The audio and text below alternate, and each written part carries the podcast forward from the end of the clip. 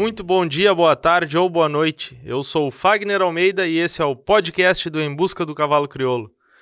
Podcast 09. Pessoas que inspiram a busca. Nosso convidado de hoje, Leandro Amaral. Boa tarde, meu amigo. Bom dia ou boa noite. Não sei que horas o pessoal vai nos escutar.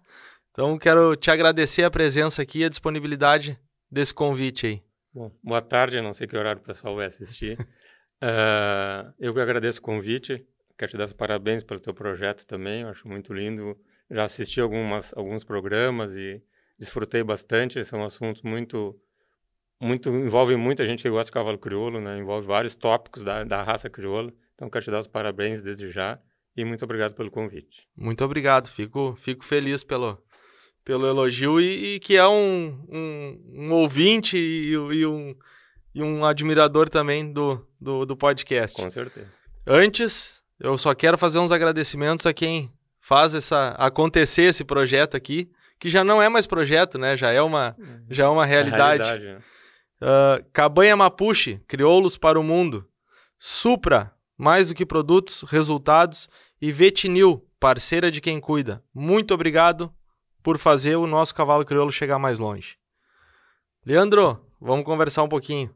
Uh, pergunta clássica que eu faço para todos ali é nome completo, idade e profissão. Uh, meu nome é Leandro Amaral, tenho 57 anos e sou produtor rural. Produtor rural.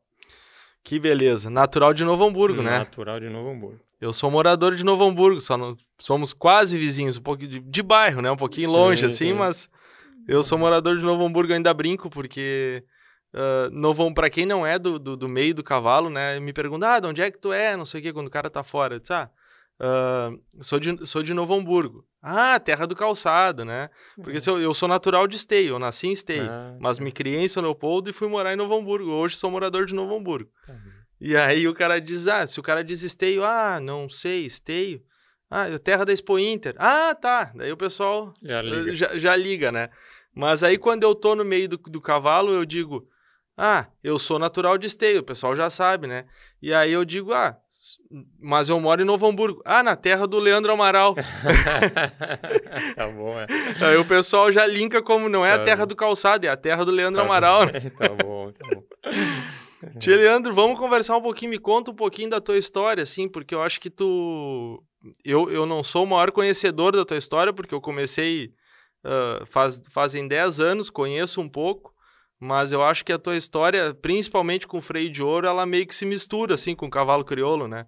Porque é uma é uma história que tu que tu meio que galgou junto, né? É, é como, tu, como eu falei, eu sou de, natural de Novo Hamburgo, sou filho do industrial do calçado. Meu pai era tinha empresa de calçado e me criei no meio também do calçado.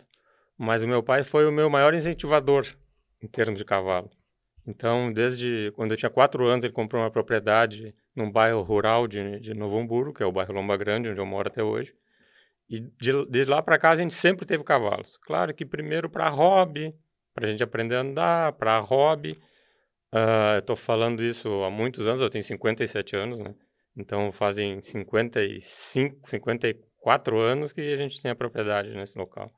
Então, Uh, a gente começou com um cavalo assim para passeio, para andar, para aprender a andar, para andar no sítio, digamos assim. E na época não se tinha muito esporte com cavalo, então a gente começou a participar de rodeios, que eram rodeios crioulos, né, de cavalos, uhum. assim. Rodeio crioulo gaúcho, assim, era, era o que tinha para fazer em termos de esporte com cavalo. Então a gente ia nos rodeios, laçava, quando fiquei um pouco maior comecei a laçar nos rodeios, Uh, uma modalidade muito importante que hoje a raça crioula tem bastante domínio sobre o laço, né? É bastante, é muito utilizado o cavalo crioulo no laço hoje, na época Sim. não era tanto. E a gente começou a desbravar um pouco isso também, já, já se iniciou aí com o cavalo crioulo, indo nos rodeios, participando, né? Então, em, na década de 80, uh, ah, eu já um pouco maior, meu pai comprou um cavalo crioulo para mim participar dos rodeios. O cavalo chamava-se Cacique do Recanto, filho do Buscada Chasca, importado da Argentina. Um cavalo foi grande campeão de Palermo. Então era um cavalo que, que veio à Expo Inter. A gente comprou o cavalo aqui na Expo Inter.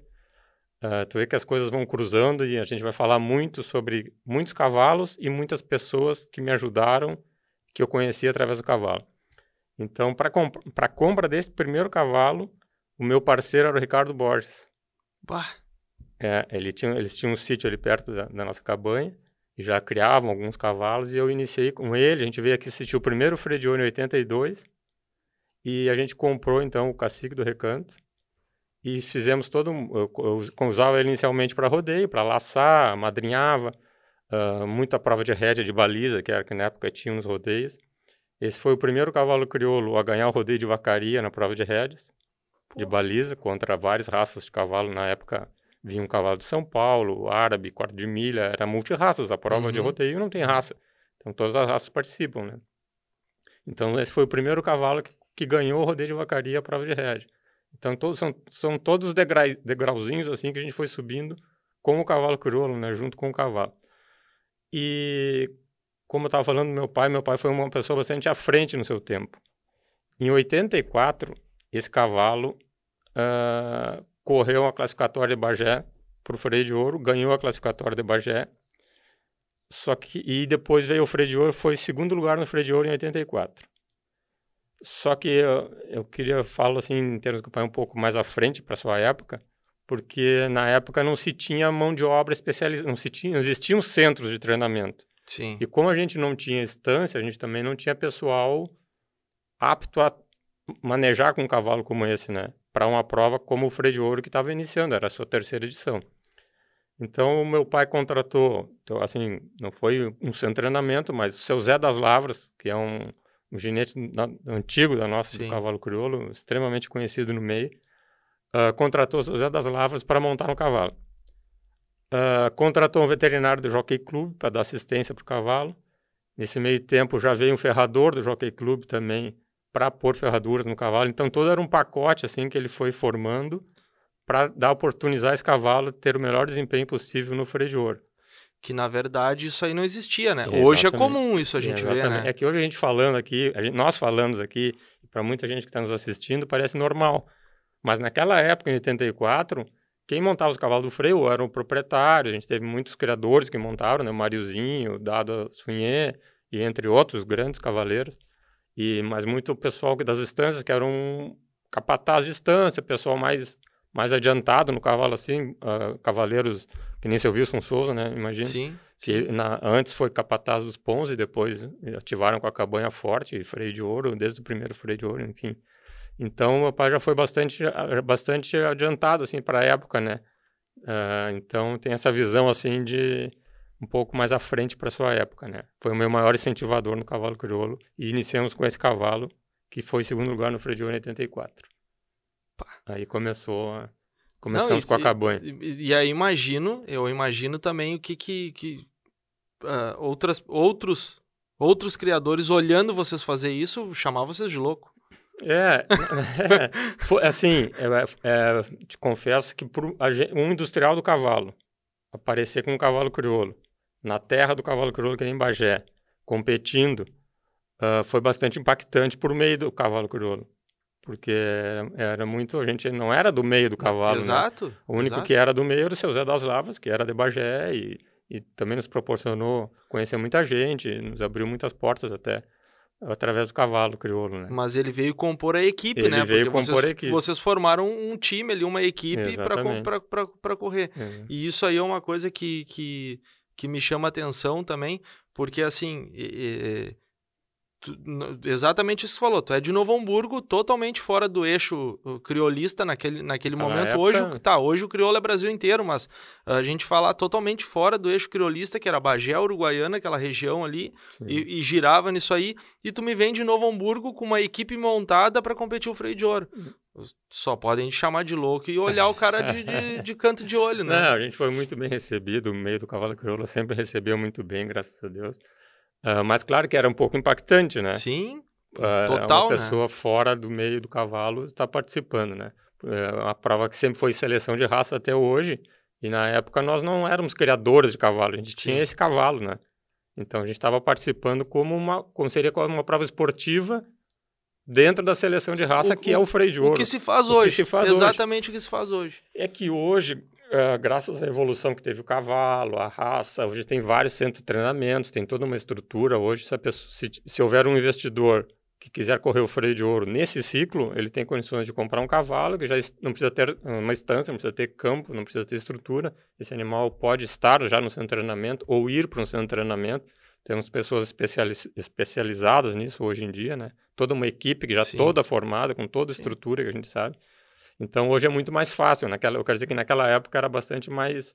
Não, não, não tinha toda essa estrutura montada, né? Sim, caso, é. Né? Hoje, hoje se profissionalizou, né? O cavalo. Mas uh, isso aí para a época deveria ser um impacto é, realmente. Foi, foi, bastante impactante, assim.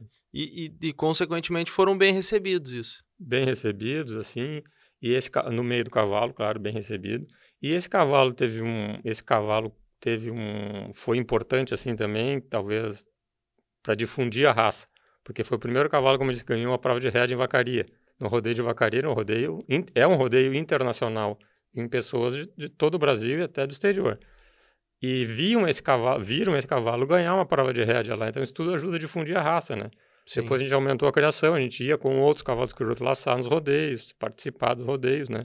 Então a gente conseguiu uh, levar o cavalo para mais para o estado de Santa Catarina, Paraná, São Paulo, se correu provas para o norte também depois, né? Sim. Então a gente esse cavalo ajudou de uma certa maneira a difundir a raça, expandir um pouco mais. a raça e mostrar em outros estados e em outras outras provas. Que beleza. Isso aí eu não tinha conhecimento, por isso que eu digo, eu, eu sou mais novo na raça, né? A gente conhece um pouco da história e aí tu me mostra mais uma coisa que teu pai também era visionário, porque teu pai comprou um cavalo que, que era argentino e tu vocês uma coisa que eu sabia é que vocês trouxeram um chileno, ou seja, você sempre buscando então, coisas diferentes, exatamente. né? Exatamente. Num segundo momento da nossa criação, a gente era sempre foi assessor, a gente conhecia muitas pessoas e muitas pessoas colaboraram com tudo isso. Não é um trabalho exclusivo nosso, né? Teve muita gente que nos ajudou.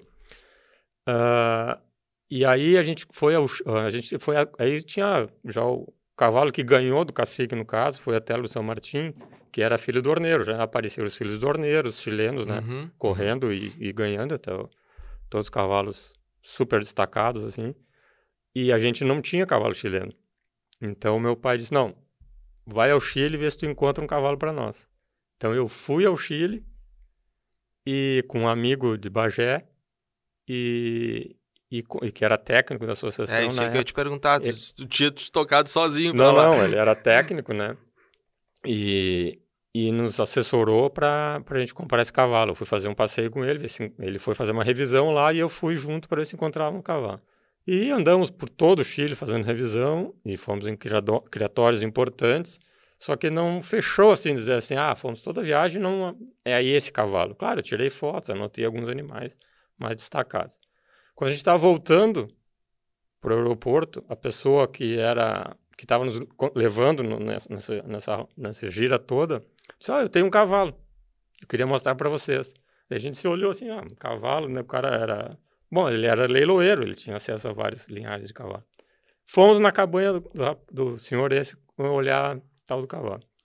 Quando eles tiraram o cavalo para fora da cocheira, aí eu e o Teco, o falecido Teco, que era o técnico, foi com nós, o apelido dele era Teco. Não cheguei a conhecer. Era de Bagé, Flávio Goulart.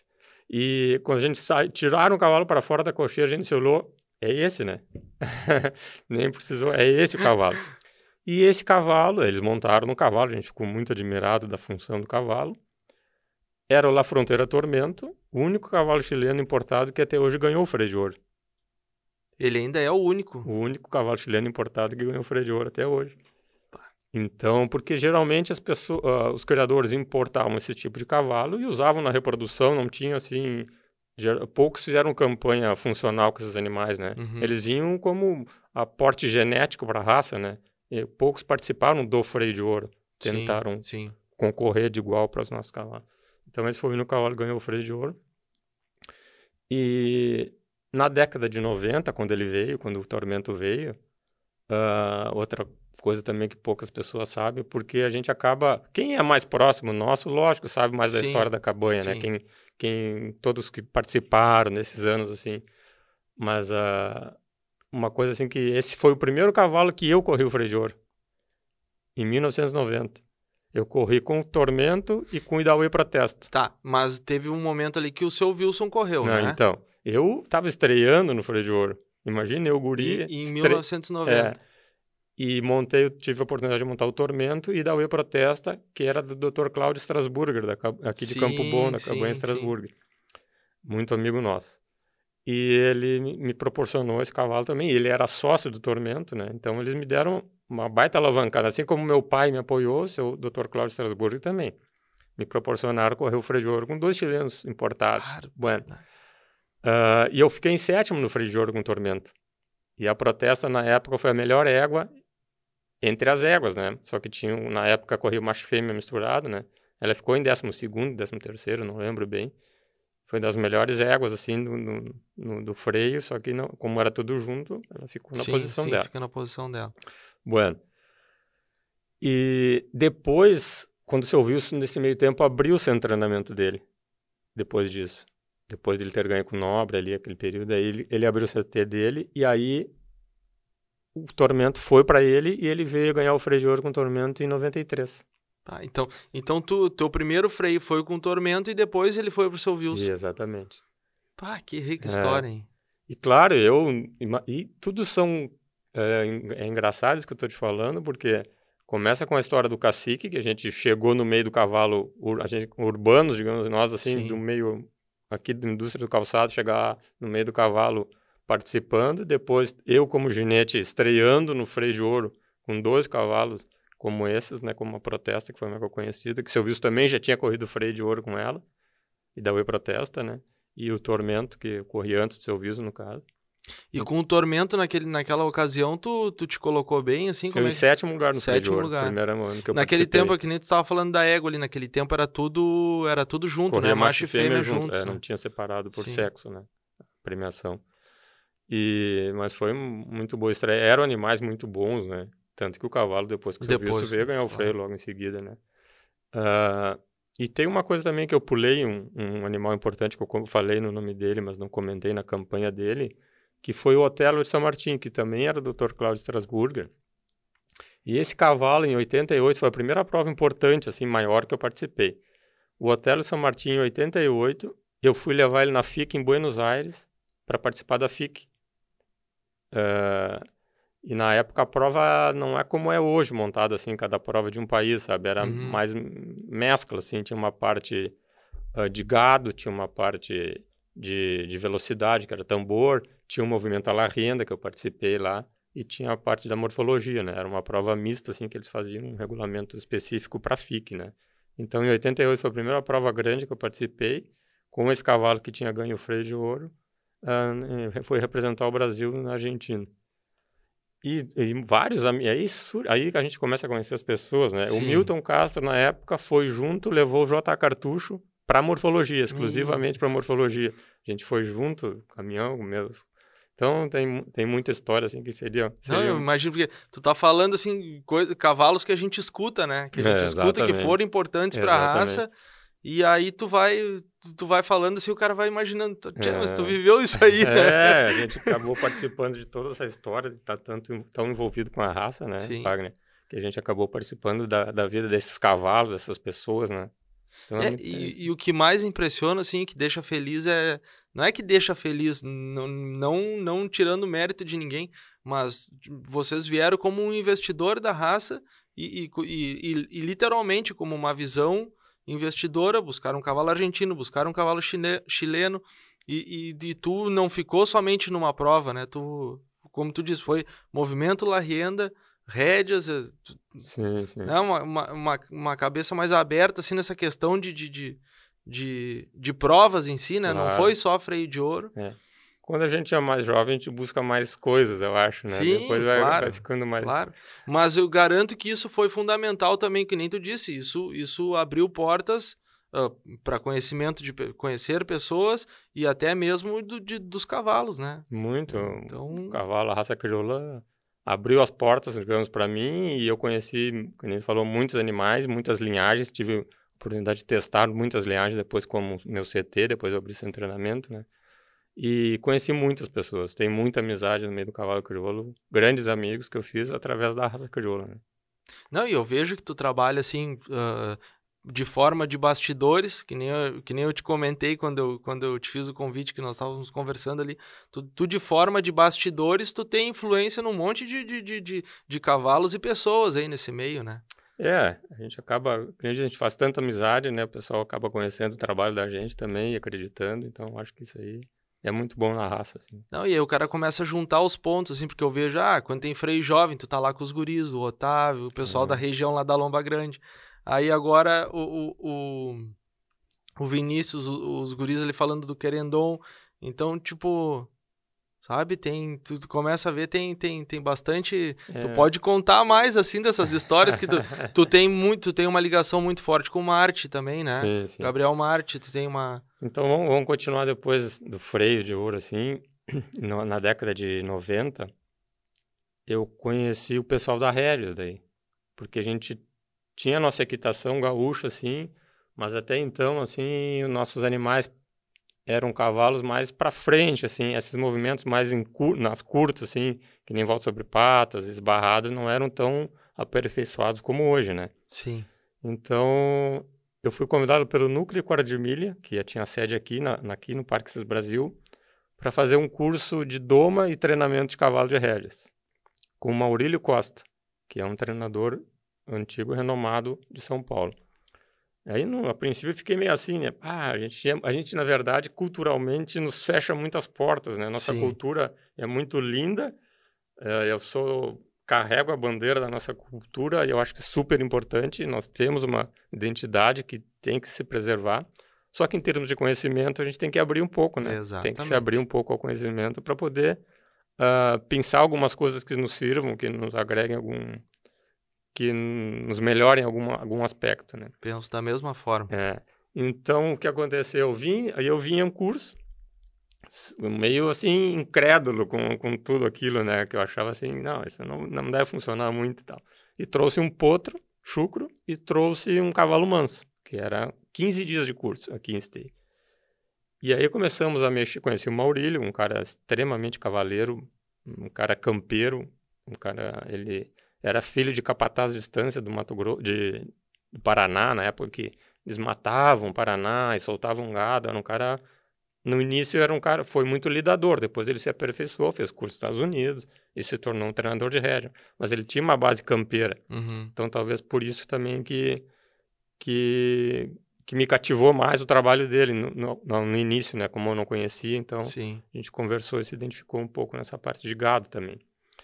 E a gente ficou 15 dias aqui, começamos a mexer com os cavalos e domar aqueles potros, cada um trouxe um potro, começamos a mexer, e realmente foi uh, foi na, uma época assim que, que mudou muito a minha cabeça, né? O conceito de cavalo, eu acho que para nós todos, a gente, o treinamento de rédeas ajudou muito no freio de ouro.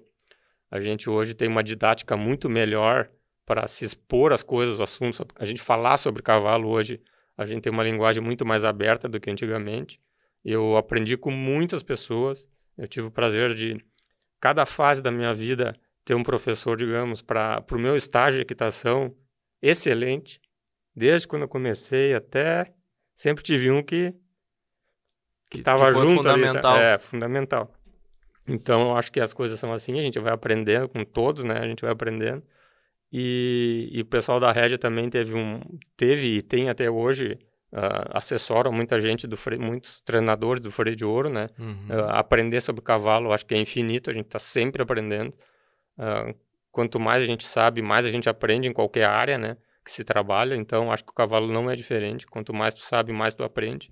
E vai chegando a um ponto aqui, um detalhe pequeno que a gente aprende é muito, né? Ah, quando sim. a gente sabe pouco, tu aprende é bastante. Agora, quando tu sabe muito de um trabalho, de qualquer área profissional, um pouco que tu aprende representa já, muito para tão, tão bom profissional como tu és, por exemplo, na fotografia, entendeu? Sim. Então, um pouco mais sempre é bastante, né? Então, o cavalo não é diferente, né? Então, a gente tem que estar aberto para conseguir captar essas coisas importantes que realmente nos ajudam, né? Então, a rédea me ajudou bastante como treinador. E sempre houve uma carência, na época que eu comecei, sempre houve uma carência, assim, de, de, treina, de treinadores, né? E também na década de 90 meu pai faleceu, eu acabei fazendo o remate da cabanha, vendi o Tormento, La Fronteira Tormento. Uhum. Uh, e, ab e abri meu centro de treinamento. Fiquei com cinco éguas só na cria e abri meu centro de treinamento. E aí começaram a entrar N cavalos, assim.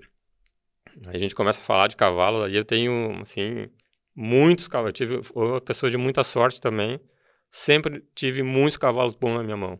Muitos. Passaram pela minha mão muitos bons cavalos. Estou te falando, o Otelo São Martinho, freio de ouro, La Fronteira Tormento, que depois veio a ganhar o freio de ouro, Protesta. Então eu comecei já a, a, poder treinar e conviver com animais muito bons, né? Sim. Cada etapa da minha vida também eu sempre tive um cavalo, cavalos importantes assim. Uh, e com o centro de treinamento em, em 98, 97, por aí 98 que eu comecei, em 99, eu tive um cavalo que eu vou falar o nome do cavalo, muita gente vai lembrar, que chamava-se Delegada do Garrucho. Esse cavalo Uh, já, tinha, já tinha um treinamento de rédeas e era um cavalo que, para a época, trabalhava diferente. Girava muito, parava muito longe, esbarrava muito longe. Já tinha um trabalho que o Maurílio Costa tinha feito nesse cavalo, de rédeas. O cavalo teve em São Paulo, o Maurílio fez um treinamento de rédeas com ele, correu para de rédea, foi um dos primeiros cavalos crioulo a correr para de rédea em São Paulo, na NCR. Tem o ranking dele na NCR. E esse cavalo veio para mim depois e, e eu, eu, eu, introduzi ele no freio de ouro, adaptei ele no freio de ouro. Assim como eu adaptei o Tormento, que veio domado do Chile, um freio de ouro também. Então já vinha fazendo um trabalho assim. Eu acho que eu sempre tive, pensando agora, um perfil de treinador, sabe? Uhum, uhum. Porque já fiz essa adaptação da equitação chilena, que eu, eu morei um tempo no Chile também, aprendi algumas coisas lá. Chegou a viver um tempo Sim. lá também. E aí eu adaptei esse, essa, esse cavalo que veio do Chile domado para a nossa prova do freio de ouro, né? Que tem umas adaptações sempre. Sim. Cada equitação tem algumas coisas, alguns detalhes um pouco diferentes para conseguir correr o freio de ouro. E o delegado foi um cavalo domado aqui no Rio Grande do Sul por um gaúcho, uh, um domador que trabalhava com o Dr. Hernani Ângelo, que era o proprietário do cavalo. Depois o cavalo correu rédea em São Paulo e voltou para mim e a gente fez campanha nele no freio de ouro, né? Um cavalo que Uh, era um cavalo de bastante pouca morfologia, mas é um cavalo, digamos assim, um cavalinho que fazia muito, as provas muito boas, né? Chamava muita atenção. Tem muita gente que lembra do delegado. Tive também na mesma época o BT Faraó, que foi freio Sim. de prata, um cavalo que os dois me projetaram muito dentro do. Que daí foi contigo, né? Comigo, os dois, contigo. comigo. É.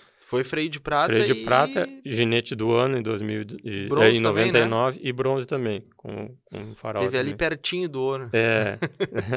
é eu, eu te confesso que tiveram freios de ouro que eu pedi por 0,25, 0 décimos, assim. Foram. Se fosse uma carreira, quase só na foto para ver, né? A diferença dos, dos cavalos. Mas tudo são experiências. O mas, mas dá ouro... tempo de recuperar um ouro ainda, não? Então, a minha esperança é o último que morre, quem pois sabe. é, agora, não, né? Agora eu tô... Eu continuo treinando, eu nunca parei de treinar cavalo. Sempre, a gente está sempre tentando fazer o cavalo, né? Sim. É, descobrir o cavalo e fazer o cavalo. Acho que, que nem te digo, eu tenho bastante perfil de treinador, assim. Sempre gostei de treinar e sempre gostei de fazer cavalo. Então, tanto que fui buscando tentar aprender mais em outras escolas de equitação, em outras com outras técnicas, né? Para a gente conseguir desenvolver. Então, é uma coisa que eu sempre e continuo treinando, né? E, então, acho que vamos lá, quem sabe não Por que não, então, né? Por que não? Mas assim, tu, tu, tu, consegue, tu conseguiu unir umas três situações juntas, né? Porque tu conseguiu criar, tu conseguiu selecionar e provar para selecionar tu mesmo conseguir experimentar esses animais, né? Eu acho que isso é uma grande vantagem que tu tem também, né? É, exatamente, gente, como, como criador, assim, e tu come, consegue montar os seus cavalos e testar e ter o teu parecer, né? Porque, assim, Fagner, muitas vezes um cavalo vai a uma prova, ele não é o vencedor, mas é um cavalo extremamente utilizável na reprodução, né? Sim. É um sim. cavalo que tem alguns algumas coisas assim extremamente importantes, digamos, para a minha manada. Então Sim. eu testo esse cavalo e consigo agregar o que ele tem de bom na minha manada, né? Nem sempre, às vezes o cavalo que pode até ganhar o freio de ouro não seja o cavalo ideal para a minha manada, né? Então a gente como criador também tem que ter essa visão, né? De saber utilizar, fazer os acasalamentos adequados, né?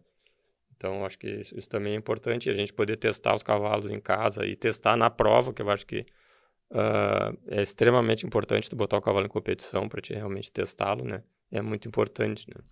É, não, se tu poder fazer isso dentro de casa sem mandar para fora, né, ou, ou, contratar uma pessoa, tu mesmo dá o teu parecer Exatamente. ali mesmo, isso aí. e, pulando um pouco da minha história, mas agora, semana passada, final de semana passado, a gente, devido à pandemia agora, tá, estão acontecendo muito provas de poto com 21 dias de doma uhum. uh, virtuais, né? Sim. Então, uh, eu tenho uma gurizada que, que, são meus vizinhos ali, o próprio Otávio, o pessoal que já trabalhou comigo, que te, hoje já tem esse treinamento deles, N pessoas, o Arthur. A gente fez um. Uma, a gente escreveu cinco potros meus, cinco castrados, numa na prova virtual, o Redomão Sentinela do Erval, que houve agora esses dias. Mas na verdade eles não sabiam, mas na verdade eu fiz uma prova interna minha, né? Para ver os meus cavalos como ficariam, né? Foi um teste nessa, nessa cavalhada, né? Aí, no dia da filmagem, que foi feito os vídeos para mandar para a prova Sentinela, a gente fez uma prova lá em casa, fez um evento lá em sim, casa. Sim, juntou Com sete potros, juntou uma gurizada, os domadores estavam lá, foram domados todos ali em casa, os cavalos. O Otávio pegou um também. E a gente fez uma prova com um troféu, tudo certinho. Saiu a nossa. O Luiz Rodolfo Machado, jurado do Freio de Ouro, foi julgar para nós, porque os vídeos seriam julgados só no domingo, né? Sim. Virtual jogou, a gente fez uma prova ali, deu troféu para todo mundo. Já, já, foi muito. Já une o útil ao agradável, né? Exatamente. né? Já. Testamos potros e foi, foi uma experiência para eles também de domarem, né? Então acho que foi, foi bem interessante. Assim. Essa, essa gurizada que tá ali na tua volta, ali tu acompanha eles bastante, né? Então, o que acontece assim, a gente, tantos anos mexendo com cavalo, a gente também consegue, uh, te confesso que eu aprendi muito mais o que não devo fazer do que o certo em fazer. Sim. Então, assim, se eu consigo dizer, não, Wagner, não faz isso aí porque eu já tentei, não funciona, vamos, vamos por outro caminho. Então, isso eu te ajudo, né? Te, pode ser um grande atalho, né? um grande atalho, né? Eu não tenho, que nem digo, não tenho pulo do gato, não tenho receita milagrosa para nada. Agora, tia, o que não dá certo, eu consigo te dizer, tia, isso eu já tentei e não dá. Entende? Então, isso já é um atalho para ti não ficar perdendo tempo em em algumas coisas. E a melhor coisa, né? É a melhor e coisa, a melhor já coisa. vai direto, vai, vai mais direcionado.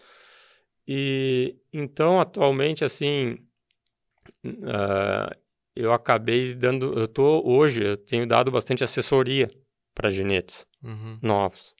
Uh, tanto ginetes do freio de ouro, pessoal que está tá correndo o freio de ouro e muita gente que está começando o freio de ouro, e bastante do freio jovem também. Eu lá em casa hoje eu recebo alguns animais para treinamento, que eu mantenho eles exercitados, treinados, e as pessoas vão montar lá em casa. Freio jovem, freio do proprietário, uhum. né? Então eu recebo o animal, tu tens um cavalo que quer correr o freio do proprietário, tu deixa lá comigo, eu mantenho o cavalo exercitado, treinado, tu vai lá, faz algumas aulas por semana e vem, vem competir, né? Tenho feito isso também. Além de ir a alguns lugares da assessoria, tem da Santa Catarina, aqui no Rio Grande do Sul, alguns lugares, que eu tenho dado assessoria para ginetes do freio de ouro, daí no caso. Né? Mais um freio daí que chamam, né? Sim, sim. É. Aí tu atende, no caso, o ginete. O ginete. Aí, e, essa, e o teu centro lá, então, quem, no caso, quiser deixar o cavalo lá em preparo contigo, amadurecendo contigo. Então, aí tem outras coisas, quando tu falasse amadurecimento e falasse no, no Querendon, né? Sim. O Querendon foi um projeto também, é, tem vários outros, outros nomes de cavalos anterior a esse. Uh, se a gente for ver o cacique, o nosso primeiro cavalo, eu tive ele três anos montando, indo nos rodeios. O seu Zé treinou e levou o freio de ouro. O Tormento, eu tive ele, adaptei ele à nossa equitação um pouco, corri o freio de ouro. Depois ele foi para o seu Viso, o seu Viso veio a ganhar o freio de ouro. Uh, tenho N cavalos da raça que ganharam, foram premiados, que passaram lá em casa. No meu CT tiveram um período e posteriormente, por um motivo ou outro, foram para outro treinamento uh, e acabaram ganhando, tendo resultado no freio de ouro. E então esses animais, no fim, acaba a gente fazendo bastante cavalo e esses cavalos acabam aparecendo nem sempre na minha mão, né? Então eu tenho esse trabalho também, e nem sinto essa necessidade também hoje, assim, tanta necessidade, assim, de ter que eu apresentar, entende? Sim. Então acho que uh, não é uma coisa assim que gostaria, que nem tu falou, freio de ouro, claro, Gostaria muito de ter a chance de correr. Mas, é, Mas... deve ser muito mais prazeroso esse cavalo passar por ti ou esse ginete passar por ti, ter a tua assessoria e ele ter o resultado aqui dentro, hum, né? Pra ti deve ser... É bom, é muito bom também. Tá? Porque se tu me diz que hoje tu é muito mais treinador e tem um perfil muito mais treinador, então isso deve ser muito mais satisfatório, né? Claro, claro. E, e tu poder ajudar, assim, é muito bom, né? Tu conseguir ajudar as outras pessoas, assim, a, a evoluírem na, na parte de equitação, né? Eu acho que é muito importante, assim. E a gente, eu acho que eu, já na minha idade, acho que eu tenho esse papel também de poder passar o que eu aprendi, né? Assim Sim. como outros me passaram. Então, acho que isso é importante. É, da, tu tá sendo aquele cara fundamental que foi naquele teu momento, Exatamente. né? Exatamente. Então, então e... é uma, um retorno aí desse e, tudo que eu... E isso, assim, o, o Max teve aqui, o Max falou em ti. O Antônio Correia teve aqui, o Antônio Correia falou em ti. Ou seja, da rédeas, do freio, do, do Larrienda, e tu sempre. Por isso que eu vou. Aquela hora eu te, te comentei, tu não ficou só fechado no freio, tu sempre foi muito incentivador, uh, de, mesmo sendo como treinador, e até no tempo que tu foi. Que tu foi, não, e que tu é hoje, né? Acho que tu, é a quarta ou a tua quinta gestão da BCC? É desde a gestão do Manuel Luiz que eu tô atuando na BCC. Deve ser quarta 2000, ou quinta, é, quarta, quarta, quarta é, ou quinta gestão, é, né? É. Então, assim, todos eles falam ou como treinador ou como incentivador, porque o Max, eu me lembro de assim, o único que me incentivou foi, foi um desastre na pista. Diz ele, eu fui um desastre, mas aí o único que me incentivou foi o Leandro Amaral e disse, não, vai, não desiste, segue. É. Então, então, assim, a gente vê que todos eles têm um carinho por ti, assim. Claro. E, tu sabe, Wagner, que é muito importante, assim, claro que na época eu era ginete do freio, digamos assim, ele me via como o ginete do freio a importância o papel que tem esses ginetes, né? Do freio de ouro hoje. Sim. Parece para os mais jovens. Então, é importante, assim, uh, a postura, a conduta, ou levar a nossa bandeira, que eu digo assim, da nossa tradição, da nossa cultura, não se perder isso, né? Porque é super, super importante para os mais novos, né? Para a gente conseguir manter isso, a gente tem que ter sempre esses, esses, essas pessoas que são importantes, assim, realmente deixando isso bem transparente, né? Eu acho que isso é uma, é uma parte importante, assim, da, do nosso meio do cavalo, que se mantém essa cultura e se leva essa bandeira da nossa, nossa cultura, nossa tradição Sim. gaúcha, né? Acho que é bastante importante, assim. É, essa questão da cultura, eu sou, eu sou bem... Eu, eu digo, eu sou mais gaúcho quando eu tô fora daqui do que quando eu tô aqui. É. Mas uh, a gente... Uh, como a, a, nossa tradição, ela termina muitas vezes... Eu andei fazendo, eu andei fazendo trabalho com lusitano, faço com manga larga, faço com, com quartimilha. E, e eu vejo, assim, quando a gente volta, né? Quanta coisa a gente aprende com esses outros animais eu estou dizendo como fotógrafo. Sim, sim. Quantas coisas a gente aprende com uma cultura dos outros, ou com a maneira que eles trabalham, ou com, ou com os próprios animais, e chega aqui e pode adaptar para nós.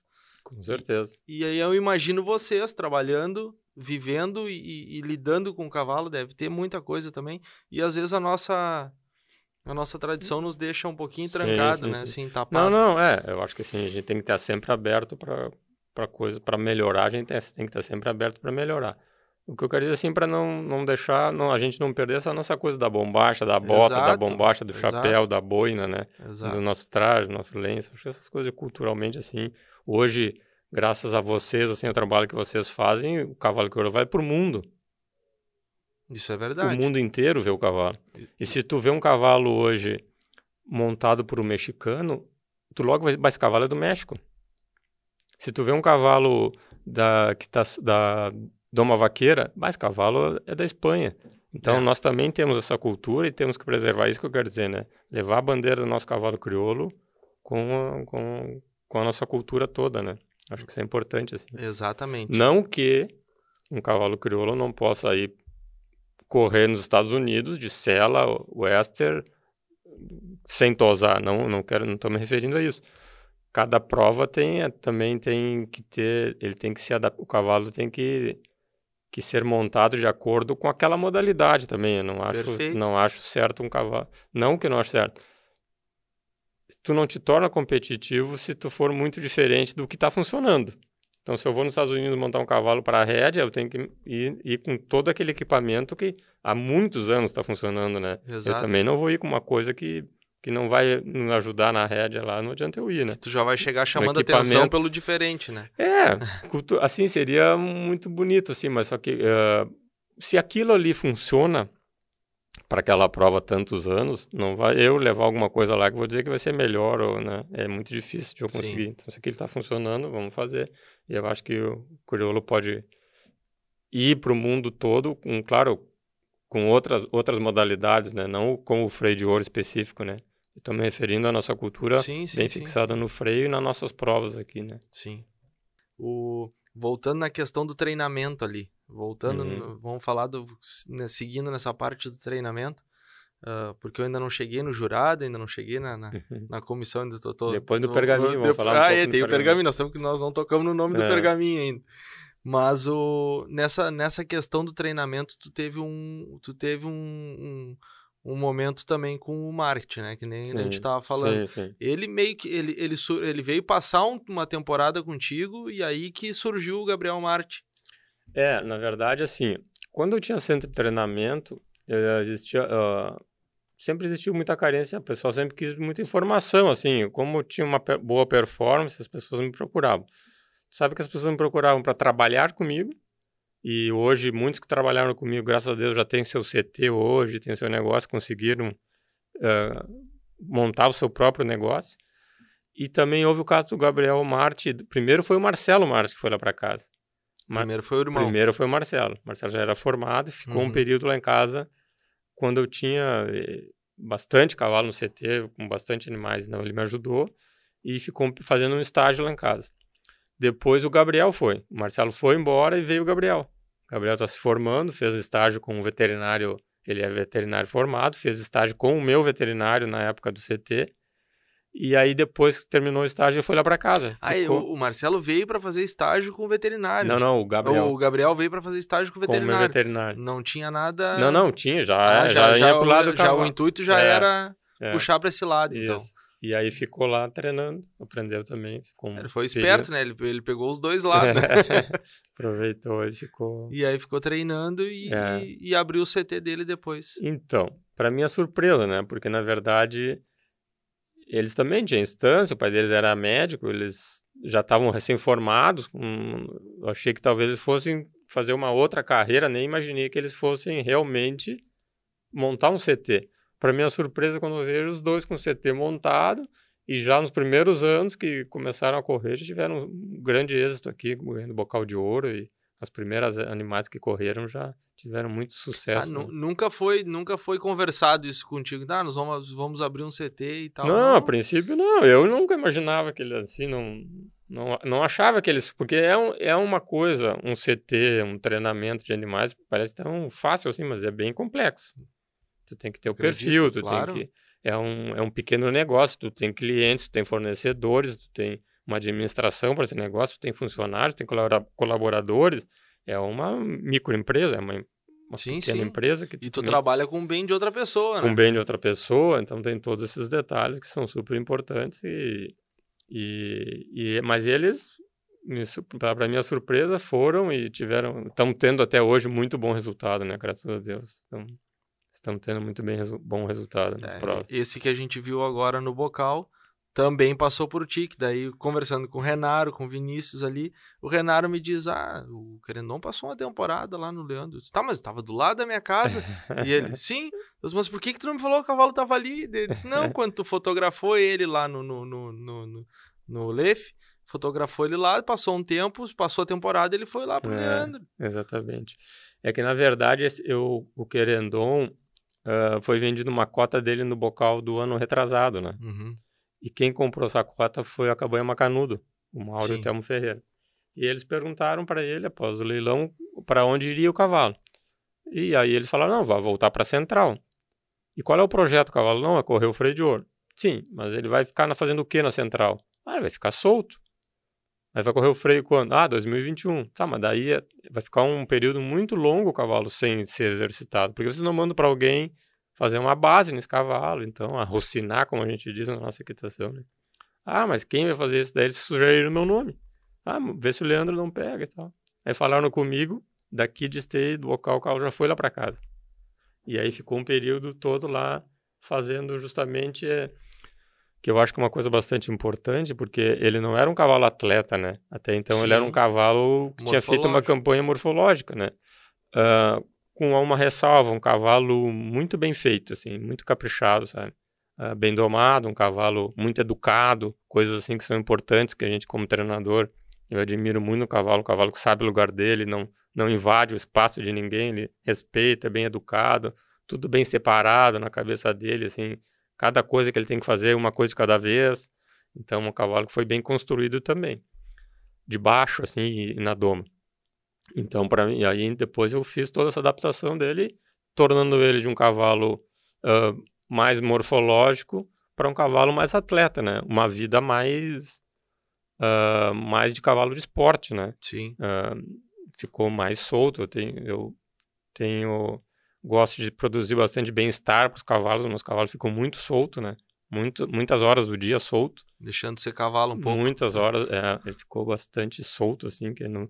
Como esse trabalho para mim é prático, porque como eu não tenho o compromisso de sair com o cavalo, de apresentar o cavalo, uh, uma data marcada, assim, um limite de, de prazo para apresentar esse cavalo, diferente dos meses do freio, então eu posso me dar o luxo de soltar o cavalo. Ah, o cavalo sujou, não tem problema. A gente lava, guarda ele. Ah, tá com o pelo um pouco queimado do sol. Não tem, não vai sair agora, entendeu? Sim. Ele vai ter uma vida um, uma vida mais, digamos assim, de cavalo, né? Mais mais bem-estar assim e vai se vai vai tendo um treinamento, vai evoluindo no treinamento. Eu acho que colabora muito para a parte psicológica do cavalo, o cavalo fica muito tranquilo, né? Não é só, só, só a doma, só o treinamento. Acho que essa parte, como eu digo, de bem-estar e, e tu construir um cavalo também psicologicamente bem equilibrado, né? Isso tudo colabora. Eu tenho serviço de campo, tenho gado, de, tenho gado em casa, tenho gado de cria. Então, esses cavalos entram no serviço também. Não é uma propriedade grande, mas uh, eu acho que o serviço do cavalo não é feito por quantidade, sim por qualidade. Sim, então, sim, eles sim. passam a trabalhar também como se fossem cavalos de campo, tem todo esse convive com gado, trabalho, laçam, enfim. A gente faz os cavalos, né? Depois eles vão para um treinador fazer o acabamento e o treinamento específico do freio de ouro, né? Claro que meu, meu trabalho de arrocinar e treinar esses animais é direcionado pro freio de ouro, lógico, sim, né? Sim, sim. Eu não vou sair com um cavalo desses, por exemplo, no serviço pro campo e me descuidar da andadura, né? Eu já vou para o campo tem todo com um, ele. Tem todo mas uma... tem todo um cuidado, assim, eu vou para o campo a passo, eu vou fazer ele tranquear, vou ensinar ele a tranquear, vou trotear, vou cuidar do trote, vou galopar, vou cuidar do cavalo sem na mão, galopar na mão certa, tem todas essas coisas. De como eu tenho uma bagagem como treinador, eu sei lá na frente o que o treinador vai precisar. Entende? Então, não me descuido, mesmo trabalhando, eu não me descuido desses tópicos, né? Que são importantes. Claro. É.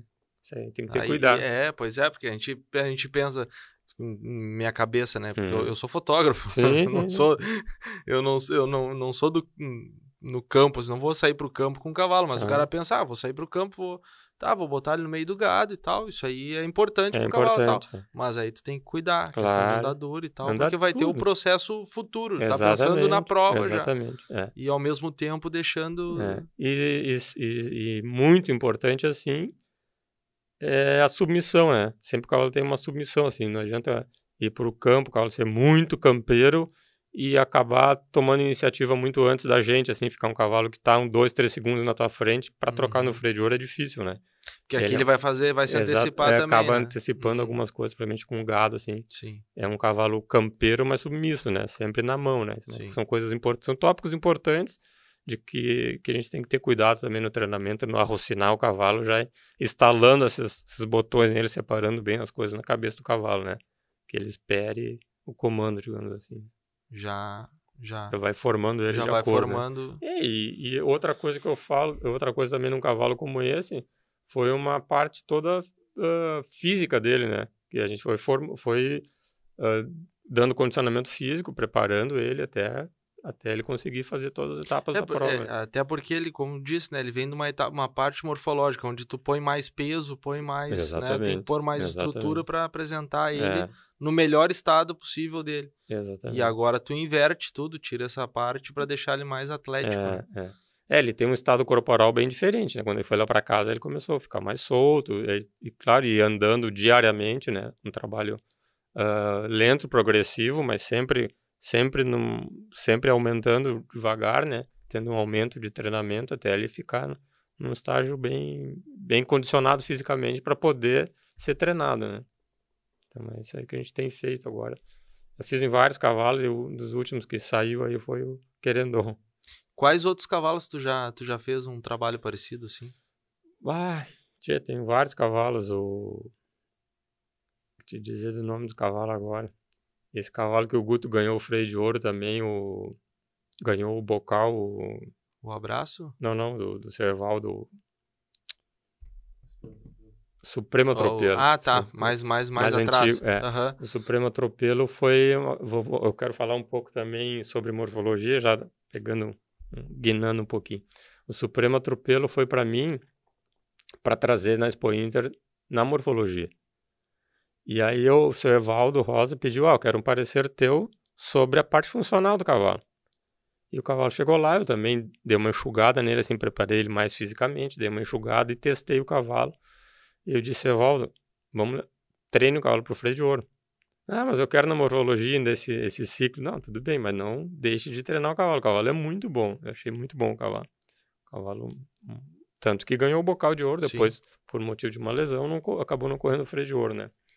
E esse é um cavalo também. Acabei dando uma base nele para poder testar ele. Acabei dando uma base. Depois o foi pro Guto, foi, foi para reprodução e foi pro Guto e acabou ganhando o bocal de ouro, né?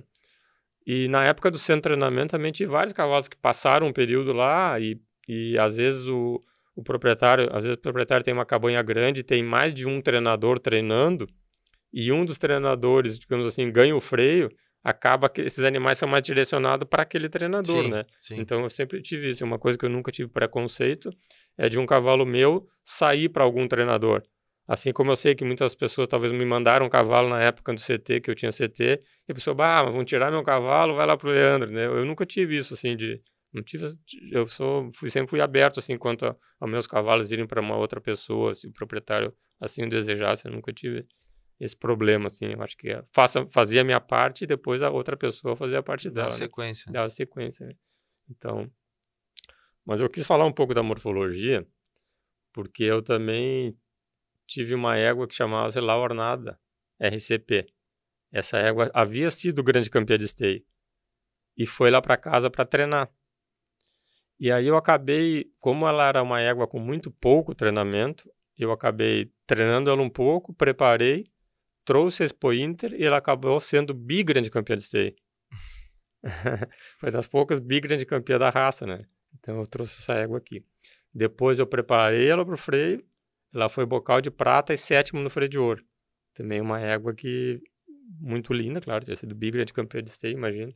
E fez uma boa campanha funcional também na época com a Laornada SCP. Uh, ah, depois eu tive produzi um cavalo também que a gente não falou ainda nesse depois desse período eu produzi um tive o prazer de produzir um cavalo que chama-se Pergaminho AA que é um filho do faceiro do Junco com a famosa A filha do Tormento ganhador do freio de ouro então eu consegui produzir com as filhas do Tormento fui buscar um reprodutor e, e me tirei, fui pro lado do faceiro do Junco, porque ele havia ganho o freio de ouro, né? Sim. E grande campeão de esteio, também bi grande campeão de esteio, e tinha ganho freio de ouro.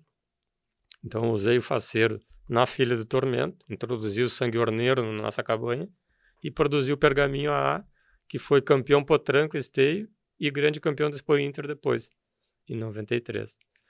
E, e tu sabes que depois o pergaminho acabou ganhando o bocal de ouro e freio de bronze, né, também. Um cavalo que para nós, para da minha cabanha, um, um, um cavalo extremamente importante, né?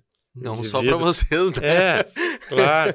Não é, só para vocês. É, e, na verdade, exatamente. Daí eu fiz uma parceria com, na época, com o São Antônio Augusto Fagundes, pai do Mauro e do Telmo Ferreira, né? Que é nosso sócio. Tem uma relação muito boa com eles, né? Então, isso o cavalo nos proporciona, né? A gente acabou... Eu, eu não os conhecia, eles me conheciam do meio do cavalo, assim, Sim. a gente se conhecia. Mas acabamos, eu acabei vendendo uma parte do pergaminho para eles, fiz uma parceria com o pergaminho, quando o Pergaminho foi campeão potranco. de esteio. E dali para a gente fez, fez a campanha do cavalo juntos, né? A gente começou a programar a campanha do cavalo juntos e foi, foi toda essa campanha que eu acabei de falar do cavalo, com, em parceria já com, com a campanha Macanudo, né? O cavalo que para eles, assim, uh, fez um grande diferencial dentro do, do, do, universo deles, da cabanha, né? Um, a cabanha Macanudo era uma cabanha antes do pergaminho e outra depois, né? estimulou eles, como tiveram um bom resultado e, e, e, decolaram sempre com esse cavalo, foi um cavalo importante e até hoje ele, claro, usam hoje muito como avô já, né? Tem muitas Sim. filhas dele. Mas um cavalo extremamente importante para ele. E, e, essa coisa do cavalo ganhar e as pessoas terem acesso a um cavalo como esse, essa genética, é, assim como eu tive o faceiro do Junco, o pergaminho também, a cabanha Passo Fundo, que é, são muito amigos do Mauro, né? do Telmo, uh, acabaram usando o pergaminho e tiraram a confiança do Passo Fundo, filha do pergaminho. E essa égua também foi para mim treinar e ela foi reservada de grande campeã na FIC em abril e grande campeã de esteio em, em, na Expo Inter. E melhor exemplar da raça. Filha do pergaminho já. Então, esse é um cavalo importante, o cavalo pergaminho para nós e como tu falaste para outras cabanhas pra, também. É, para raça, Para né? raça, vamos, porque vamos já, já segue vem de uma família assim, estou falando desde o Tormento, Freio de Ouro, do Faceiro do Junco, da mãe, do, ou seja, da mãe do Pergaminho, que faleceu agora, há um mês atrás. Era a égua mais velha viva no registro de mérito. Ah, estava viva ainda Sim, até há pouco até tempo. agora. E então foi da, ela morreu agora, assim mesmo agora e a égua mais velha que estava viva no Rio de Mérito. Então, falando, voltando assim, tem o Tormento, freio de ouro, tem a mãe do, do pergaminho, tem o faceiro do Junco, que foi usado na mãe do pergaminho, produziu o pergaminho, o pergaminho produziu a confiança do Passo Fundo, e a confiança do Passo Fundo já produziu a quarta melhor égua de esteio o ano passado. Sim, que é a, é a Picaça que do, é a Picaça do Evaristo. Picaça do Evaristo. Lá, né? Então, tu vê como... Que deu aquele susto nele é, lá, grande exatamente, o primeiro ano. É, Naquele primeiro, primeiro ano, deu, deu, aquele susto nele, de, anunciando ela como grande campeão. Opa, desculpa. É, foi... enganado, o locutor enganou. E, mas tu vê que essa coisa de genética como é importante, né? Sim. Não é uma coisa assim... Não, eu, tô, eu tava, tu tava falando aqui, eu comecei a, a, comecei a retroceder na nossa conversa ali. No fim, vocês estavam indo embora e o cavalo que mudou a vida na criação de vocês estava ali. Exatamente. E vocês, por um detalhe, quase não. Quando as coisas têm que ser, não adianta. É, né? exatamente. A gente quase não foi ver o cavalo. A gente estava indo para o aeroporto, pegar o avião para vir embora para o Brasil. E ainda do Chile para o Brasil. Desdenhou o cara. Que, não, é que ele cavalo, não, assim, não era. A gente visitou tantas cabanhas Sim. importantes naquele dia. Uh, Santa Isabel, campanhas super importantes lá no Chile, Amanecida. E, enfim, N Cabanhas foi uma, uma, uma gira grande, a gente ficou Sim. vários dias no Chile. O, tec, o técnico fazendo a, a revisão de alguns animais que acabaram vindo para o Brasil. E, e aí, no, ao final, eles, ah, vamos passar. Até o campo dele até era perto do aeroporto, uma propriedade mais perto de, Buenos, de Santiago, assim. E a gente encontrou o tal do tormento lá. É uma loucura. É. Não adianta. Quando é para ser. Destino, né? Destino, não, destino. Não, não adianta. Vamos, vamos pular a página agora de novo. Como tu falou no Mauro, tu fez parte da gestão dele, uh, numa de, dessas gestões, e hoje tu tá como. Qual, qual, é o teu cargo hoje na, na associação? Eu sou coordenador do Colégio de Jurados. Tá. É que a primeira, a primeira pessoa que me convidou para trabalhar na BCC foi o Máriozinho, Mário Mogla Sunhé, que, é, que na gestão do Manuel Luiz era, era vice-presidente de eventos. Isso. Coordenador isso. da Comissão de Provas Funcionais. Então ele me convidou para participar, para compor a Comissão de Provas Funcionais e foi o primeiro ano que, que, eu, que, eu, que eu entrei na associação, digamos assim, né?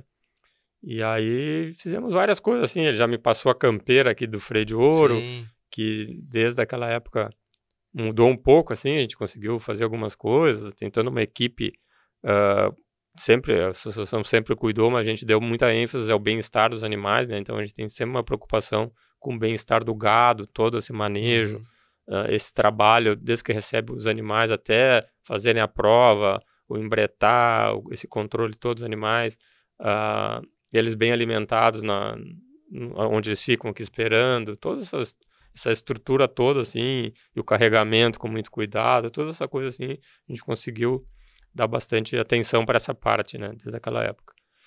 E depois, na, gest na gestão do Manuel Luiz, depois na gestão do Mauro, eu acabei, o Mauro me convidou para ser vice-presidente de eventos.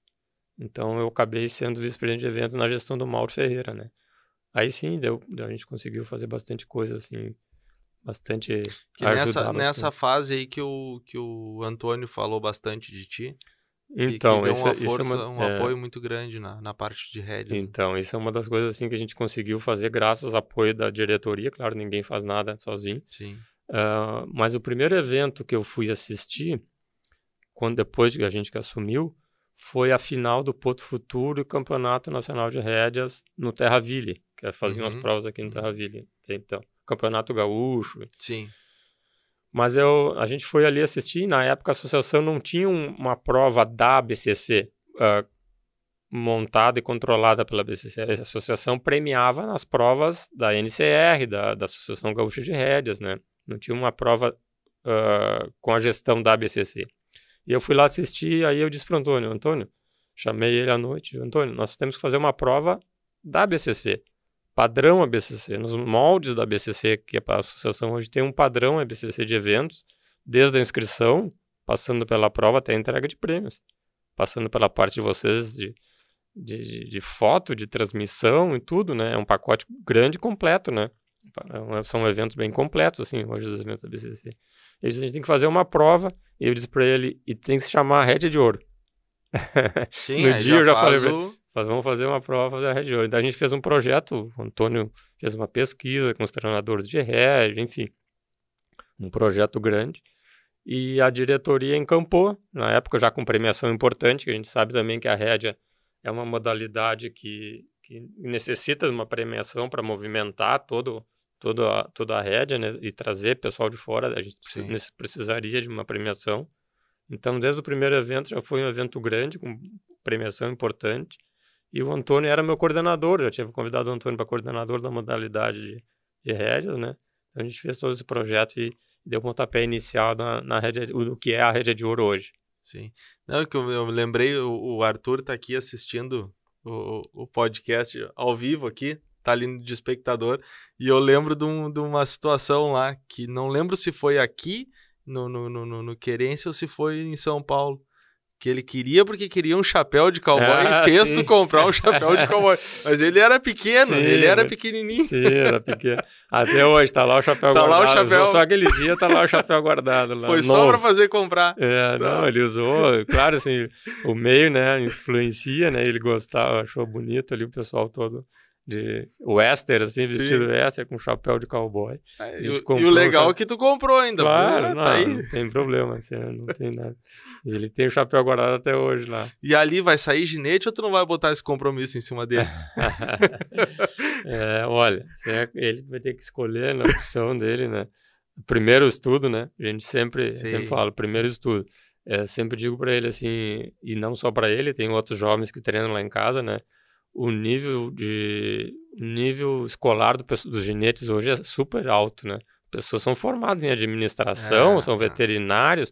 Não isso vai te tornar melhor ginete, mas se tu tem que administrar um CT futuramente, hoje ou futuramente, com uma formação é melhor. Se tu é um, se tu é um administrador para te administrar teu negócio, seja ele cavalo, seja uma empresa, é muito melhor. Facilita. Né? Facilita, né? tem coisas que ajudam muito, né? Então, primeiro estudo, depois o cavalo, né? Mas ele gosta, já se criou no meio. Ele com essa essa com eu eu circular no meio do cavalo tanto com os ginetes, com os treinadores, com a diretoria da associação, com eventos, ele também automaticamente na rédea, que nem tu falaste, ele também já viu tudo isso, já viu como funciona tudo isso, né? já secretariou jurados na, em morfologia, já secretariou jurados no freio de ouro. Uh, eu acho que já tem uma bagagem assim de, de, saber como funciona a casa, como funciona a BCC. Tá muito bem ambientado, né? É, tá bem ambientado. Eu te confesso que quando o Mariozinho me convidou para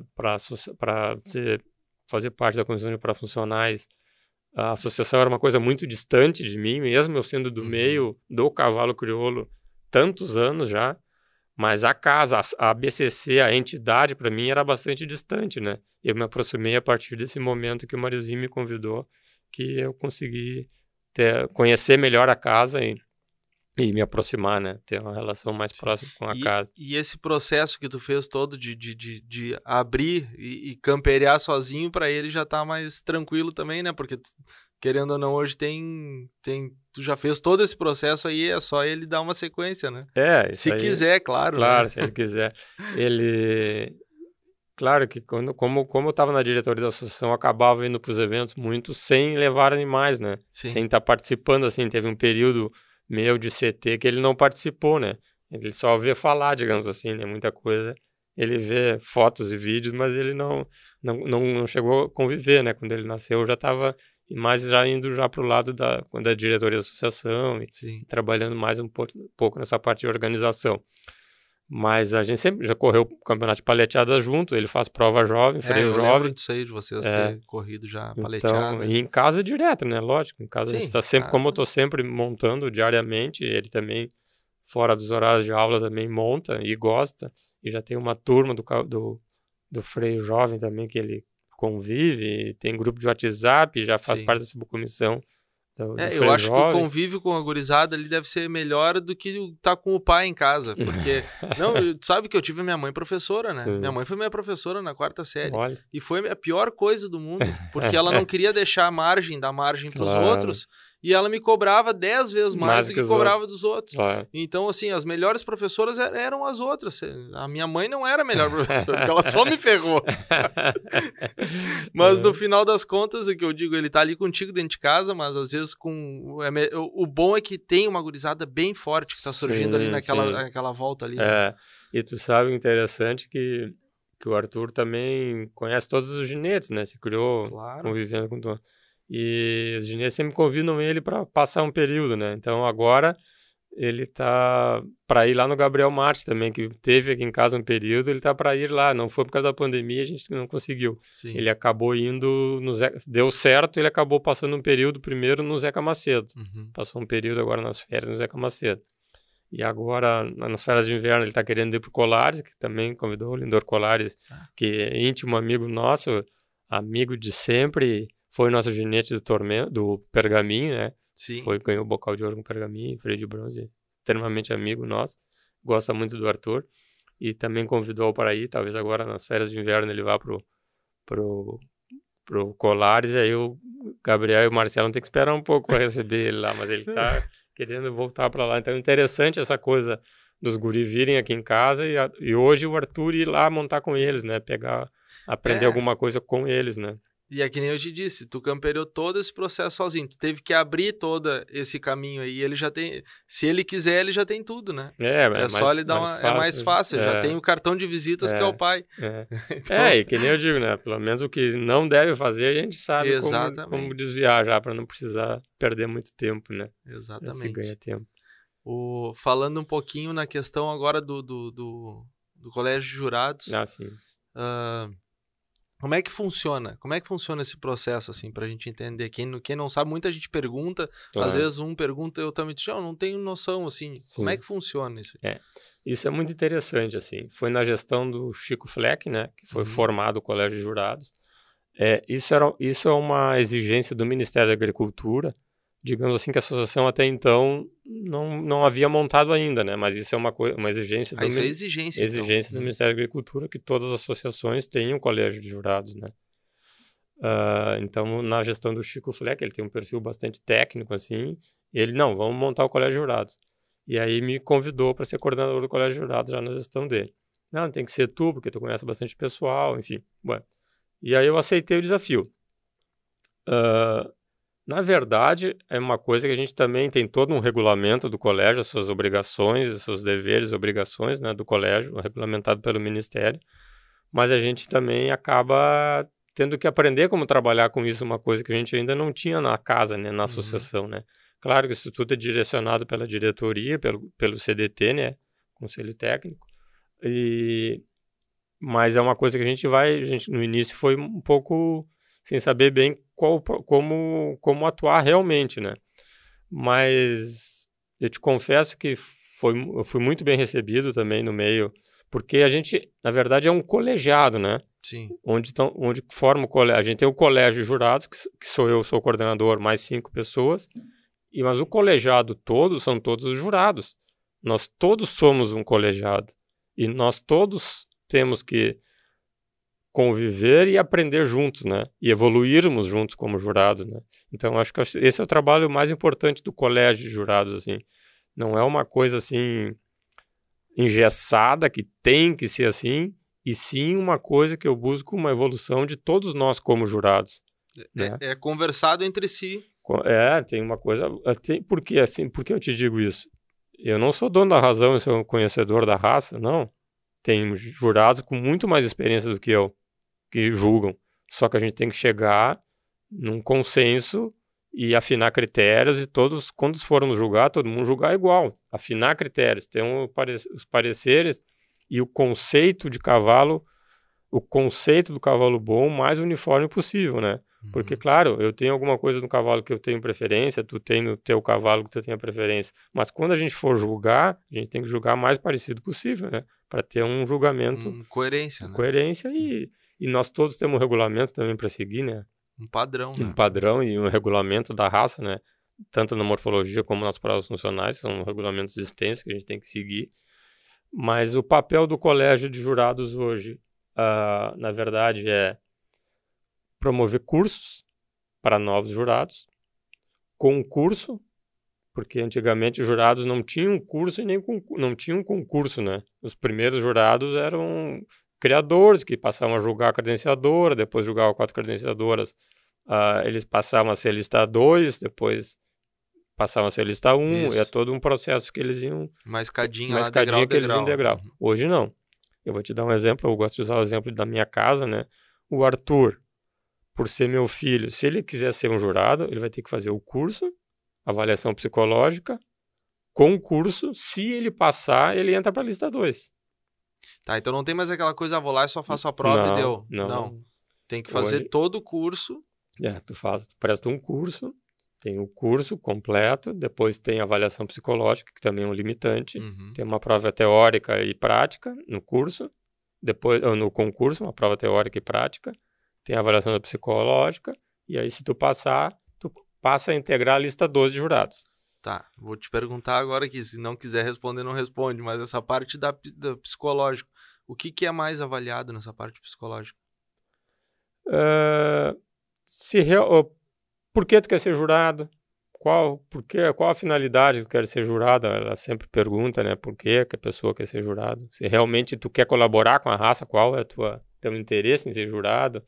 Uh, se a pessoa tem equilíbrio. Porque assim, eu posso ser muito bom jurado, posso conhecer muito de cavalo, mas eu não tenho concentração. Eu vou ali, quando eu tiver que, que julgar exige, 40. Né? Exatamente. Ah. Eu tenho que julgar 48 cavalos. Chegar no décimo cavalo, tia, eu tô olhando para trás, não, já, não consigo me manter concentrado. Tem pessoas que podem não ter esse, esse poder de concentração. E, nem, não, e não, não deixa de ser conhecedor de cavalo. Só que ele consegue ver 10 cavalos, ou no décimo segundo já se distrai muito e passa batido alguma coisa, que não pode passar. E uma prévia. Então, sim, né? um monte de cavalos. 300 animais. Exatamente. Então, esse, essa, esse, o teu poder de concentração, né? o, o teu comprometimento com a raça, tudo, todas essas coisas assim, essa parte da psicóloga, ela consegue detectar e nos ajuda muito, porque às vezes tu tem a gente, como conhece as pessoas, tem um conceito, mas ela tem um conceito profissional daquela pessoa, né? Uhum. É uma coisa bem. Ela é muito, extremamente eficiente, é, é uma, é uma profissional extremamente eficiente, nos ajuda muito, né? E e então, o cara pode passar em tudo e chega ali no, no, no psicólogo. Pode se ser ela, um se limitante. ela quiser, ela diz. Ah, é, não. não, ela se não. ela quiser, ela, não, não. Ela dá o parecer ela, dela. Ela vai dar o parecer, Isso, mas eu digo, pra... ela vai fazer algumas avaliações e ela vai dizer, ó, não tem condições é. de, de Ou a pessoa precisa mais um trabalho de vocês, mais um, entende? Mais uma ajuda, mais um período de. Talvez não esteja maduro hoje, que nem o Arthur. O Arthur poderia fazer um concurso hoje para jurado e ela dizer, olha, ele sabe de. Ah, passou todas as etapas bem, certo? Só que ela pode dizer assim: não, o Arthur é um pouco imaturo ainda para julgar, ele tem 16 anos. Ela pode dizer isso. E ele pode ser imaturo ainda para assumir uma responsabilidade de jurado. Desse tamanho. Exatamente. Uhum. Então, essas coisas, como ela é uma profissional, ela nos ajuda muito, né? Sim. A detectar, né? Sim, ela ajuda tanto, o, o, no caso, a parte da avaliação, quanto a caso. Espera mais um Exatamente. pouco. Tem pessoas... Ou, ou, daqui a pouco dá, vamos auxiliar ele Exatamente, a fazer tal faz um trabalho e a gente e pode dar o feedback nele. pro, pro, pro candidato também, né? A gente Uhum. dá o feedback. Olha, Fábio, a gente quer te ajudar, tu vai ficar mais um ano secretariando, nos ajudando, ou vem para perto, ou vem de secretário, ou vem nos ajudar. Algum trabalho assim, até ter mais uma maturidade para te poder assumir, né? Enfim, tem, aí tem N, N, N Sim. Coisas que a gente pode ajudar, né? E nessa questão, bueno, tá, já, já, os jurados que já se tem, então, com, o- com o colégio, a cada tanto tempo tem um, um curso novamente, uma Não. reciclagem, é, É, que... vamos fazer assim. Então, digamos que a pessoa foi aprovada para a lista 2. Tá, A associação, porque assim, que nem tu me disse, tu é de Novo Hamburgo, tu faz um concurso para jurado, ninguém te conhece. Os núcleos acabam não te convidando, porque não conhecem o Fagner. sim, Então, acontece? a associação te indica. A associação faz a lista girar. Te indica para te julgar em Uruguaiana. Aí tu vai na credenciadora uruguaiana. Daí tu julga. Credenciadora uruguaiana. Só que lá em Uruguaiana tem gente de tudo quanto é lugar, fazendo prova, competindo, e outros presidentes de núcleo, enfim. Aí o pessoal do Alegrete te vê julgar. Diz, pá, mas Wagner julga bem, né? Quem sabe vamos convidar ele para nosso núcleo, de, na nossa credenciadora aqui no Alegrete agora, mês que vem, no outro mês. Ah, um cara bom, tá. Te convidam. Tu passa a ser convidado, uhum. além de indicado. faz a roda girar. Em- Exatamente. Mas só que esse é um, isso é uma conquista tua, né? Sim, sim. Do, da tu- do, do teu desempenho como jurado, né? sim. Não A- depende a- a de ABCC colégio, e nem abre a a porta, ó, tá aqui, agora faz o teu, teu É, processo. Como todo, a gente, a gente faz, ah, vai, faz a lista girar como todo, né? Sim. Todos ah, faz, vai indicando o pessoal. Mas as pessoas acabam conquistando seu espaço como jurado, né? Por desempenho, por enfim, N coisas que andam bem, o pessoal passa a ser convidado. Depois de que ele julgar um, um período e um número, certo número de provas, ele pode prestar um concurso, aí ele não precisa fazer o curso, ele vai prestar um concurso para ascensão de lista. Uhum. É um novo concurso. E esse concurso, se ele for aprovado, ele passa a compor a lista 1 de jurados, que é quem pode jogar daí já classificatórias e final do freio de ouro, né? As outras provas todas são iguais. A lista Sim. 2 só não julga classificatória e final, né? Só que aí, então, eu, por exemplo, eu entrando então para a lista 2 hoje, eu tô apto a julgar a, qualquer modalidade? Qualquer modalidade. Qualquer modalidade. Só não classificatória e finais. Sim, sim, tirando É, a, a semifinal é. e, e final. Mas eu posso, posso ser convidado para La Renda, Pode. posso ser. Pode. Aí então, o ano, o ano- na gestão do Chico Fleck também, é, a diretoria achou por bem de formar, é, fazer concursos para jurados por modalidades. Uhum, Então, isso foi uma inovação também. O que é isso? Hoje a gente tem uma lista de jurados específico para La Renda. Jurados específicos para La Renda. Então, a gente fez um curso, um concurso, com avaliação do psicólogo, igual do Freio de Ouro, só para La Renda. Para não exigir que uma pessoa aprenda todo o processo Freio de Ouro para julgar La Renda, Sim. entende? A gente acha que não tem necessidade disso. Por isso que tem a a pessoa estuda o regulamento da La Renda e faz o curso para La Renda e presta o concurso específico para La Renda. Essa lista, esses jurados julgam apenas a La Renda. São jurados por modalidade. Bueno, se fez também ah, específico para campeonato de paleteada. Um curso, um concurso, pra, um curso para campeonato de paleteada. Uma lista, hoje a gente tem uma lista da modalidade de paleteadas. E fez também para doma de ouro. Então a gente tem ah, La Renda, Doma de Ouro e Campeonato de Paleteada. E- Listas específicas para essa modalidade. O jurado do freio de ouro, que é concursado, que fez todo o curso do freio de ouro, que estudou todo, ele pode julgar as outras provas. Porque ele, ele é apto a julgar todas as outras. Agora, os das modalidades específicas podem julgar só essa. Só, Só a a, a, prova. É, que nem a La Renda E aí, só- no caso, depois ele pode. Não, mas eu quero expandir. Ele pode Tranquilo, fazer concursos e, e para seguir. É que assim, como a La Renda já é uma prova bem mais técnica, assim, mais específica. Mas que nem a Doma de Ouro e a Paleteada, a gente tem muita gente campeira apta a julgar. Muita gente Sim. conhecedor. É, graças, a gente fez um em Uruguaiana, um, um, um curso para Doma e para paleteada, uh, tinham 30 e poucos participantes, ganhador de paleteada, ganhador de doma, de ouro, pessoas que julgavam, já julgavam há tempo, né? Na verdade, não foi Uh, eles sabiam muito, assim, o pessoal conhece muito a prova. A gente campeira, a gente tem, na, no, nós temos no, na raça, a gente muito campeira, muito tem, apta. Né? E tem muita gente apta, com condições. Só que tem uma coisa importante, que esse é o papel do colégio de jurados. A gente tem que saber o regulamento, debater em grupo e aplicar o regulamento da mesma forma. Por isso a importância do, concurso, do curso, entendeu? Sim porque tu passa a debater o que está escrito, porque uma coisa é eu julgar camperamente, assim, julgar. Sim, ah, não, isso é mais ou menos assim. Não, isso é assim. Só que se tiver penalização, o que que faz? O cara fez andadura, não apeou, não montou, foi lá fazer o figura. O cara, sabe, tem N coisas assim que se tu não souber o regulamento, tu não sabe o que tu vai fazer vai te, vai te pegar. Vai é, te... E, e para se passar é, é detalhe que. É detalhe, que, são, que são, é passa, é muito né? rápido, é muito rápido. E principalmente, Fagner, para a gente aplicar o regulamento igual. Porque o, o que dá o rumo para a prova é o julgamento. O que direciona a prova. Eu sempre digo que as provas têm a parte técnica e a parte de fomento. Qualquer modalidade de prova. Hoje o freio de ouro não, já está bem. Sim. Mas as provas mais esportivas, ela tem a parte técnica e a parte de fomento. O que é isso? A parte técnica. Se eu aperto muito a parte técnica, tem pouco fomento naquela uhum, modalidade sim, esportiva. Sim. Agora, se eu libero muito o fomento, eu perco na parte técnica também. Eu não posso deixar correr a prova de qualquer jeito, julgar de qualquer jeito para crescer e eu não, não tenho a parte técnica, sim. fica perdida. Não, isso tem que ter um certo equilíbrio, né? Então, por isso, os, os cursos também eu acho que faz com que tenha um equilíbrio dessa parte de fomento e a parte técnica, né? Sim. E que todos nós aplicamos o regulamento igual, né?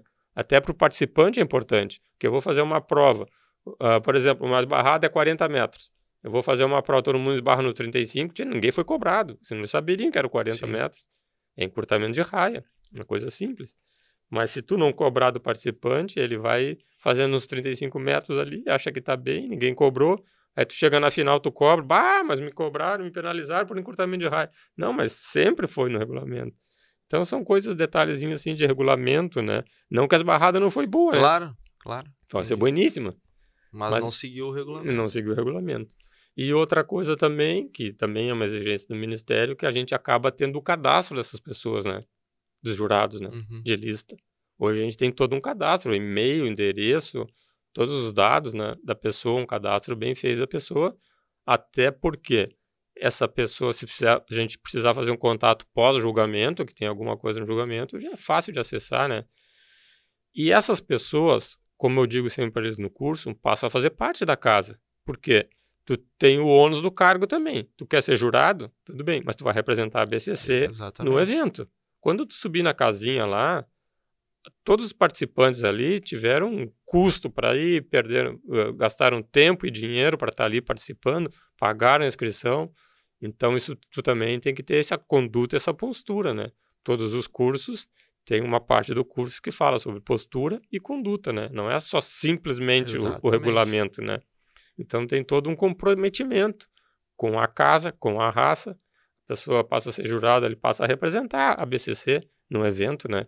Porque aqui, que a gente está fazendo muitos eventos aqui, com toda a estrutura da BCC, é muito fácil. A pista é boa, a estrutura é boa, vem toda, toda, toda a equipe da BCC. Mas quando tu vai num evento de interior, num núcleo, que não tem tanta estrutura, muitas vezes o jurado tem que fazer muito mais do que julgar, né?